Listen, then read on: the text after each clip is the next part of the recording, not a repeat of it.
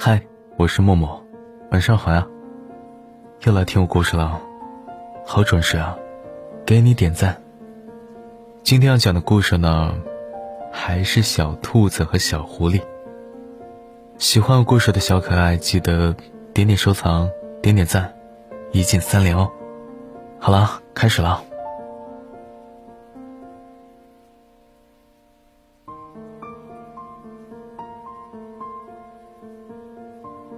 春天到了，小兔子和小狐狸约好了出去郊游。要去的地方呢，是森林边缘一座开满杜鹃花的小山。那地方很漂亮，但路有点陡，不太好走。为了能让这次郊游能够顺畅，小狐狸准备了好多东西，放在一个大背包里，沉甸甸的压在背上，这让他的脚步有点沉重。小狐狸，你背这么多东西不要紧吗？半路上，小兔子有些担心。让我帮你分担一些吧。不用不用。小狐狸干劲十足的回答道：“你只管看你沿路的风景就好了。”沿路的风景的确很美，漫山遍野都布满了鲜红色的杜鹃花球，花团锦簇，开得十分热闹。小兔子和小狐狸在山坡上开心的蹦蹦跳跳，浑身沾着飞舞的花瓣，就差躺下来在铺满花瓣的草坪上快活的打滚了。到了山顶空地，小狐狸从大背包里拿出野餐布，在一棵巨大的杜鹃花树下铺好。两只小动物坐下来，守着大堆的糖果蛋糕，就着眼前的美景与花香，吃的可欢快了。小狐狸，谢谢你带我来这么好的地方。小兔子认真的说：“还有，你居然连果汁和童话书都带了，这些东西好重的，太辛苦你了。”小狐狸摆摆手，表示没什么，它不累的。能看到小兔子可爱的笑容，小狐狸觉得一切辛劳都值得。野餐过后，两只小动物又靠着树干读了一会儿童话书，还躺下来美美的睡了个午觉。和煦的阳光透过杜鹃花瓣的缝隙洒在他们身上，暖洋洋的，别提有多舒服了。但山上天气变化很快，乌云遮蔽了原本蔚蓝的天空。等小狐狸和小兔子从午睡中醒来，树丛间已经。开始落下零零点点的雨滴。他们赶紧把野餐用具和垃圾都收拾好。小狐狸背起大背包，举着雨伞招呼小兔子过来跟他一起下山去。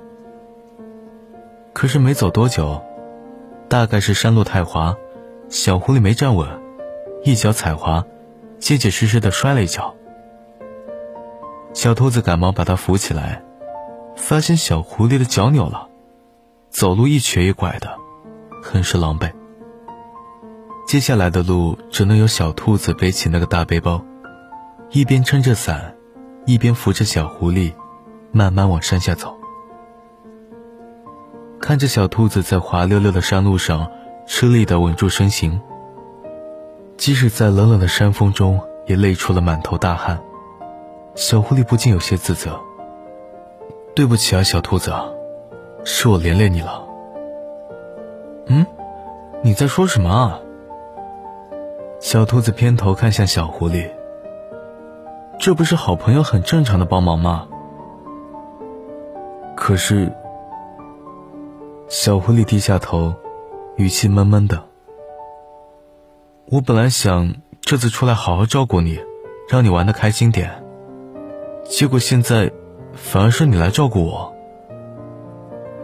小兔子扑哧一下笑出了声。小狐狸困惑的看着他。小狐狸啊，被人照顾的感觉是很好，我也很感激你的好心。小兔子止住笑，一本正经的解释道：“但我又不是水濑妈妈怀里的小崽崽，除了被人照顾之外，什么都做不来。你要是非要帮我把所有的事情都做了，那就是夺走了我的另一种快乐。另一种快乐。小狐狸一脸迷茫。那是什么呀？小兔子歪头道：“我小时候听外婆说过，长大的好处就是，我不仅可以照顾好自己，还能有余力去照顾其他需要帮助的人。这种帮助别人的感觉也很快乐的。现在我好不容易长大了，有机会体会这种管好自己也能帮助别人的快乐了。你可千万别跟我抢啊！”小狐狸没说话，沉默的想了一会儿，然后才抬起头看向小兔子。我好像懂你的意思了。能做好自己该做的事，或者有机会能为小兔子做一些事时，确实能让小狐狸感到快乐。小兔子笑了笑，将伞盖往小狐狸的头顶偏了偏。那我们继续往下走吧。小狐狸点点头，然后突然又像是想起了什么，不放心的说道：“那小兔子，你以后如果有需要我帮忙的地方，也一定要说哦。”“好，好，好，我们都不要勉强自己。如果真的遇到自己搞不定的麻烦，也要给别人帮助自己的机会。”小兔子笑眯眯道：“就这样约好了。”之后，两只小动物便互相依偎着，渐渐走下了山。虽然这趟郊游的结尾不是那么轻松圆满，但他们谁也不觉得惋惜，反而是对以后的日子充满了期待。因为小狐狸和小兔子都知道，在未来的日子里，他们也会继续这样，怀着赤诚之心，互相帮忙，互相体谅。那他们之间的快乐就还会有好多好多，不会停止的。好了，小白兔和小狐狸的故事讲完了。还没睡着的话，我就再讲一个小狗的故事吧。从前有一只小狗，它特别的贪玩，喜欢玩火。狗妈妈就教育它不要玩火。玩火会尿床的。有一天，他玩火把房子点着了。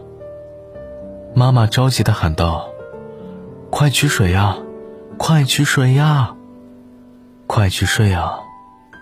晚安，明天我还在。”